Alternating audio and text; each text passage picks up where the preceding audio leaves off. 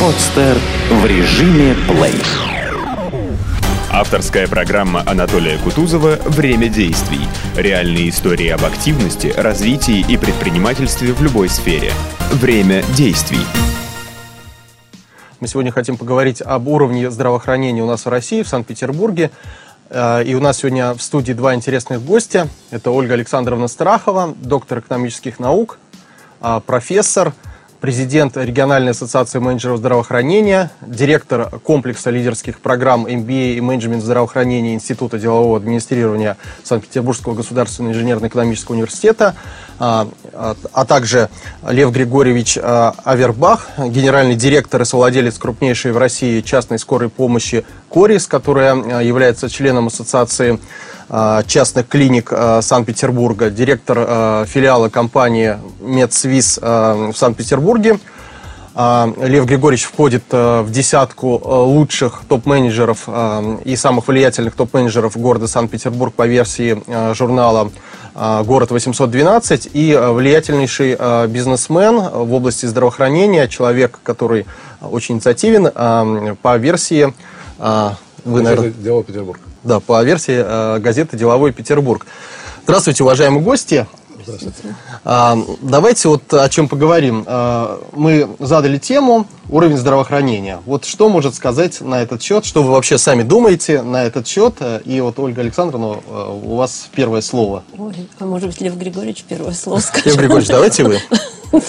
Ну, уровень здравоохранения э, в Российской Федерации, в Санкт-Петербурге, в Санкт-Петербурге мы имеем в виду, да, раз мы тут живем, у нас э, одно из, ну, после Москвы, наверное, большое количество негосударственных клиник, всевозможных медицинских центров, очень развита негосударственная система здравоохранения в Санкт-Петербурге, и оно идет так параллельно с государственным здравоохранением, и представлена в основном, конечно, амбулаторная часть. Коечная часть стационарная в Санкт-Петербурге э, в платном здравоохранении коммерческом представлено очень мало. Правда, перспективы есть. А можно я добавлю, да, Григорьевича? Значит, ну вот мне кажется, что за последнее время вот этот уровень резко изменился. Во всяком случае, вот наблюдая развитие реформирования здравоохранения у нас в стране и в частности в Санкт-Петербурге, я могу отметить и заметила, что за последнее время вот прогрессивные современные технологии, они полностью пришли, наконец, в нашу медицину. То есть произошло абсолютное переоснащение клиник, мы увидели в реалии, вот в действии эти наши современные технологии в медицине, и, соответственно, э, вот именно это побудило к тому, что сегодня нужен совершенно иной специалист в этих клиниках. Это и генеральный управляющий, и это доктор, и это не то, что, даже не только что доктор, это еще и сестра. То есть вот э, все специалисты, сегодня произошла такая трансформация э, рабочих мест, самих специалистов вот в этих клиниках. И я бы сказала, что здесь мы идем на уровне вот уже мировых, мировых достижений, потому что, естественно, мы должны это делать и идем в ногу с мировыми достижениями Александр, в области вот, здравоохранения. А, спасибо. Вот мы а, говорим об инициативах, об активности, и я так понимаю, что в один момент была создана вот, региональная ассоциация менеджеров здравоохранения. Вот каким образом она возникла, для чего вот эта инициатива, что она, а, какие задачи решает ассоциация? Да, очень интересный вопрос, и вот как раз эта инициатива, это именно вот инициатива таких людей, как Лев Григорьевич, потому что я действительно горжусь, это мои ученики, и вот так вот сказать на него, что это мой ученик, это даже вот угу. большая честь.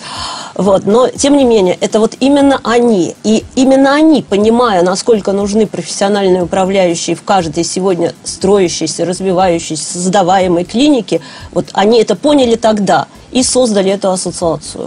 Угу. А сколько лет уже существует? Она существует где-то 7 лет. 7 лет, 7 лет угу. да. Понятно. А чем занимается, какие цели, какие инициативы проявляет, какие а, активности? А, ну, смотрите, может быть, э, в двух словах, э, как все получилось. Вот бизнес-образование учится, как бы, на мой взгляд, две категории людей. Те, которые хотят повысить свое образование, умея уже должность руководителя, и те, кто хочет повысить свое образование и стать руководителем. Угу. Вот тут немножко как бы разный подход и разные, разные тенденции у людей. Я пришел в бизнес-образование, ну, у меня было высшее медицинское образование, естественно. Угу. Я стал заниматься управлением э, большой, большой клиники, э, большой частной скорой помощи. уже практически 15 лет. И э, в какой на какой-то момент мне стало, перестало хватать экономического и юридического образования. Вот как раз открылись открылся цикл, я тогда пришел, не все там были руководители на нашем потоке. Мы практически это был второй поток э, после открытия. И вот э, и подход совершенно разный у людей к образованию. То есть мне нужно было получить, ну, как я тоже там рассказывал, я взял, ну, к примеру, Лего, собрал его без инструкции и получил, ну, какое-то собранное, да. Но когда мы начали разбираться, оказалось, что там не того цвета стоит кубик, там не совсем правильно собранный. И вот э, бизнес-образование мне дало как бы правильно собрать этот кубик по инструкции. То есть как uh-huh. он, он получился у меня такой же, но правильный. Ну, то есть вы, э, э, в принципе же, медицина и вот чем вы занимаетесь, это бизнес. Да, мы, занимаемся это бизнесом. Это коммерческая конечно. ваша деятельность, конечно. да, и тут да. ей нужно уметь управлять. Нужно не только знать технологии того, как лечить людей, да, конечно, как оказывать конечно. услуги. Да, да, конечно. Ну что, это все обязательно должно быть соединено вместе. Управлением компании, да. да, заниматься это отдельный, отдельный вид бизнеса. Поэтому вот это да. образование, которое мы получили, э, переподготовка и потом диплом менеджер здравоохранения, конечно, вот помог, потому что там очень много чего дают. Лев Григорьевич, а как вообще возникла идея создания вот частной скорой помощи? Чем сервис частной скорой помощи отличается от государственной? Как она вот так смогла быстро вырасти? Видимо, услуги востребованы. И вообще, каким образом это ну, все как, произошло? Э, сказка. Это было очень давно. Это был на самом деле 96-й год. Э, уже тогда я так как э, сам специалист э, скорой помощи, сам 20 лет отработал на машине скорой помощи в Санкт-Петербурге, вначале э, фельдшером, потом врачом. Вот пришла такая идея, меня пригласили мои знакомые создать частную скорую помощь. Тогда было, частной клиник практически не было, частная скорая, скорая была одна. И мы ее создали, нам, конечно, порочили, пророчили, э, что у нас ничего не получится с этим бизнесом, что есть государственная скорая помощь, кто же будет платно вызывать, когда есть бесплатная. Но не пошло, пошло потихонечку, и люди стали обращаться за сервисом, за обстановкой, за э, более ответственным подходом наших врачей к, к больному. То есть не решались вопрос, как на скорой помощи, хочешь в больницу, не хочешь, оставайся дома. А решался, решались комплексный подход э, к пациенту, э, какие-то вспомогательные вещи, то есть времени не ограничено было на пациента, можно было потратить, лекарств у нас было больше. И мы э, за эти годы превратились, ну, наша компания, в самую большую негосударственную скорую помощь в России. У нас было порядка около 20 машин скорой помощи в городе, сейчас чуть-чуть поменьше в связи с кризисом, правда. Но, тем не менее, вот нас даже занесли в книгу рекордов Гиннесса Санкт-Петербурга как самую большую негосударственную скорую помощь э, в Санкт-Петербурге. И мы очень многим помогаем. К нам очень большая обращаемость людей. Все-таки люди хотят получить, кроме медицинской помощи, еще и сервис хорошее, то есть, качественное. То есть я понимаю, что в 96 году создавалась организация, но и спустя там а, уже сколько-то лет вы только уже, уже пошли учиться на а, здравоохран... менеджмент здравоохранения. Да, да. Когда почувствовали Когда вот почувствовали эту необходимость. необходимость да, да, да, конечно. Да. Вот поэтому хочется добавить насчет относительно нашей ассоциации. Это действительно, во-первых, прежде всего ассоциация профессиональных управляющих. Но главную идею вот надо это было донести до рядового доктора. Вот сейчас, например, очень много, как вот сказал Лев Григорьевич, в нашей аудитории я вижу людей просто гинекологи, урологи, стоматологи. И совершенно очевидно, что, что они хотят. Они хотят создать свой бизнес. Они хотят понимать, что такое управление. И поэтому мы, наша задача, это прежде всего э, развить у них вот это самое управленческое мышление. А с развитием управленческого мышления дать им прежде всего профессиональные знания, навыки в умении управлять любым проектом. Потому что проект создания клиники, будь то это два кресла э, стоматология или это самая большая какая-нибудь многопрофильная клиника, ведь по сути дела это все замыкается все равно в конечном итоге на эту идею, идею умения управлять проектом.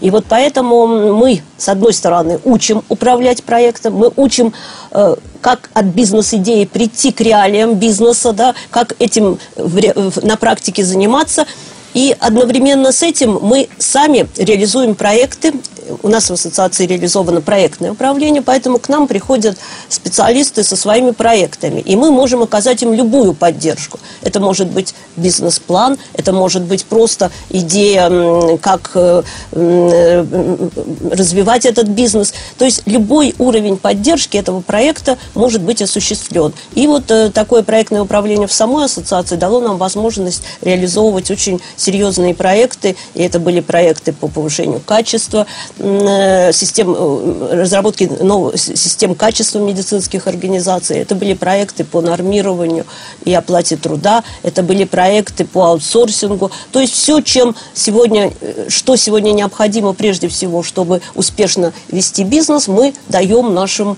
э, слушателям. Александр, скажите, угу. вот такой вопрос. К вам приходят учиться только менеджеры здравоохранения, управленцы из частных клиник? Или из государственных? Нет, конечно, из государственных. Больше того, я вам хочу сказать, к нам приходят, может быть, и не обязательно люди из клиник. Они хотят ну, в дальнейшем, например, изменить э, свою какую-то жизненную позицию, ситуацию и прийти в здравоохранение. Сейчас наблюдается приход в здравоохранение специалистов, даже не медиков.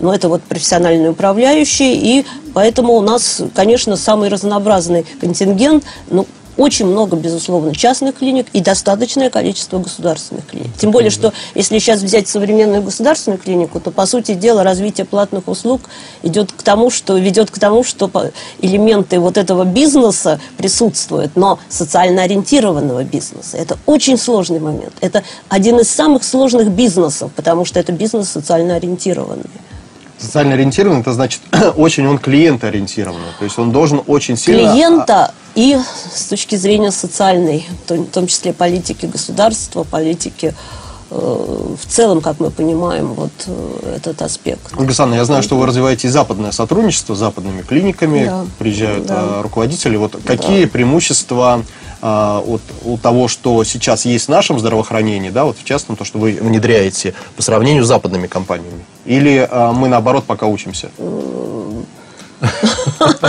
Лев Григорьевич, давайте начните, потому что у вас клиника. И скажите, пожалуйста, Есть такой термин бенчмаркинг, вот его, да, Бенчмаркинг, конечно, Лев Григорьевич. Это преемственность лучшего опыта. Да, да э, очень сложный вопрос. О э, нем много, много можно обсуждать и говорить.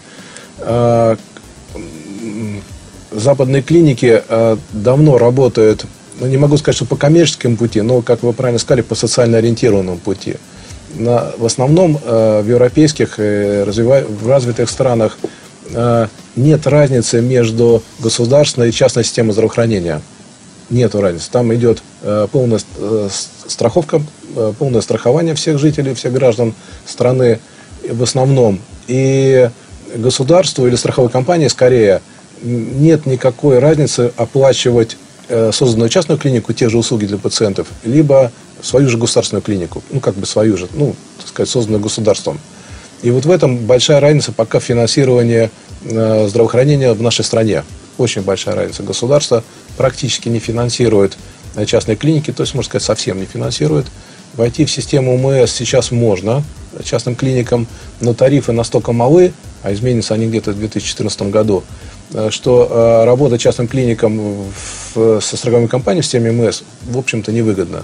И несмотря на то, что э, чиновники говорят, что входят и входят частные клиники в систему МС, но это немножко от лукавого. Входит стоматология, входят какие-то небольшие клиники, входят частично, входят по каким-то там э, программам небольшим, то есть вроде цифры у них хорошие, а на самом деле частные клиники в системе УМС у нас не работают. Там это все работает, там деньги идут за пациентом, что совершенно не так, как у нас пока сделано. И пациент, он даже не знает, частный это, ну, в основном, знает, конечно, но ну, ему все равно, она да. ближе, она удобнее, она, так сказать, предполагает тот перечень услуг, который ему нужен, э, практически в любой европейской стране. Он туда идет, и страховой полис идет за ним. Лев Григорьевич, скажите, насколько легко воспользоваться услугами частной скорой помощи? то есть вот я знаю, что если я позвоню в 03, да, то а, приедет и поможет, да, но может быть задержкой. А если я позвоню а, в частную, там, может быть, э, приедут быстрее, но я потом часть состояния я лишусь. А, ничего не болело, на самом деле. Ну, смотрите, во-первых, право вызова скорой помощи э, лежит непосредственно на человеке, то есть, если ему нужна помощь, он ее вызывает. У нас, вкратце расскажу, на Санкт-Петербурге э, разделена э, скорая помощь, в стране такого нет. У нас есть система скорой помощи, система неотложной помощи. Скорая помощь – это 0,3, ну, на которой я работал практически 20 лет. И она выезжает, э, в основном, помощь вне дома. Вне дома – это очень важно. На дом скорая помощь выезжает только на криминальные случаи, ну, скажем так, э, чтобы не смущать повешение, утопление, травма, кровотечение, роды отдельно стоят, э, переломы. Вот это как бы, это скоро 0,3, это на дом. В основном э, другая служба, которая по районам распределена, это скорой помощи района они называются, их достаточно много, где-то порядка 50 детских и взрослых – они выезжают именно на квартиры, на помощь, так сказать, неотложную, которая может быть немножко отсрочна. То есть это боли в животе, боли в спине, почечная колика, печеночная колика, плохо с сердцем, окружение, давление, ну, температура, рвота, вот такие случаи. Вот они к вам должны приехать в течение двух часов по нормативам неким, некоторым. А скорая помощь, в принципе, на улицу должна приехать достаточно быстро, на автослучай там, до 70 минут, а так где-то до 15. Ну, если это правильный повод который вы определяете. Мы работаем, э, ну, коммерческая скорая помощь, и она, конечно, к вам приедет.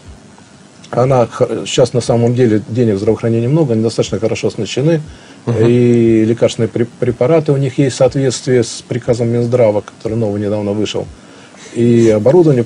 Вопрос как бы отношения, вопрос отношения, заинтересованности в каждом вызове. А мы работаем, и частная скорая помощь наша работает э, во всех тех плоскостях, которые э, занимаются и скорая помощь, и скорая помощь города, и скорая помощь района. В Новый год тоже работаете? В Новый год только до нас можно и дозвониться. Все.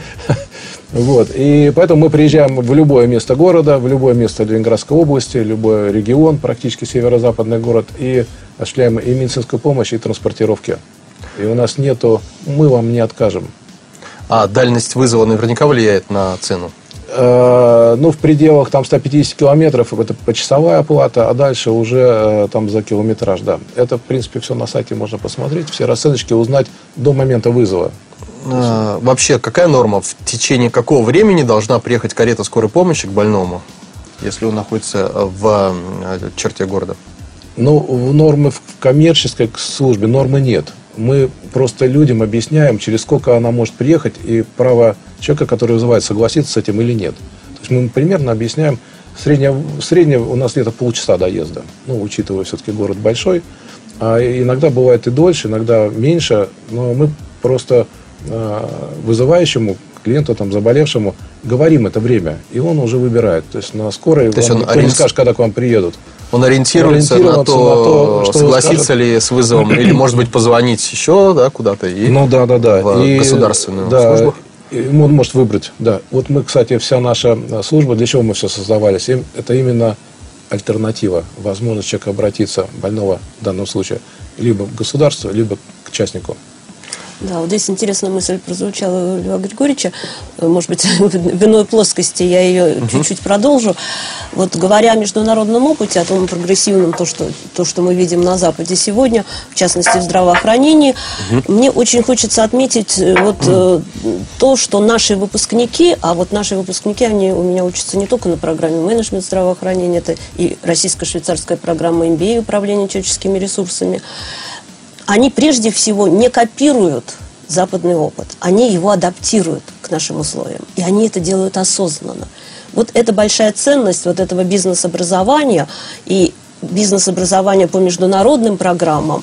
И вот здесь я говорю о том, что именно вот за этим будущее, потому что нам надо не просто копировать и взять и перенять, а нам нужно адаптировать. нам нужно создавать, конечно же, свой, свою модель э, российского здравоохранения. И это, конечно, безусловно, государственно-частное партнерство, и это совершенно очевидно сегодня. Но эту модель должны создавать профессионалы. И вот э, когда они ее действительно реально создают, у нас мы видим прекрасные новые клиники, мы видим эти достижения, мировые достижения уже у нас в России, в Санкт-Петербурге. Александр, а вы а, контактируете с а, правительством, с чиновниками вот, в лице ассоциации, да? Наверняка есть какие-то инициативы инициативы э, с комитетом здравоохранения? Да, вот конечно, конечно. Я хочу сказать, что я, безусловно, контактирую, и моя программа всегда была поддержана комитетом, и я вот э, всегда контактировала и работала и вместе по, по целому ряду проектов. Это с, Фарид, с Фарид Накипичем Кадыровым, к сожалению, вот сейчас он у нас в Москве. К счастью, может к счастью, не для знаю, него. для него, да, да, к счастью для него. Вот, но, вот, поэтому, конечно, контактирую. Конечно, хотелось бы, чтобы, может быть, иногда комитет более, более внимательно относился к нашим предложениям, потому что вот э, у меня прекрасный проект, и я не могу достучаться никак. Это подготовка среднего медицинского персонала. Угу, То есть разработана система тренингов, проведен пилотный проект. Причем вот э, те, кто участвовали в пилотном проекте, ко мне потом подходили и говорили, Ольга Александровна, ну когда, наконец, мы сможем действительно учиться? Когда на нас обратят внимание, говорили мне медицинские сестры. Ведь вы понимаете, что такое сегодня медицинская сестра? Угу. Любой доктор, конечно, доктор, но если не будет этой медицинской сестры, если ее не будет в нашем стационаре, в нашей поликлинике, если ее не будет с пациентом, мы сегодня ничего не добьемся.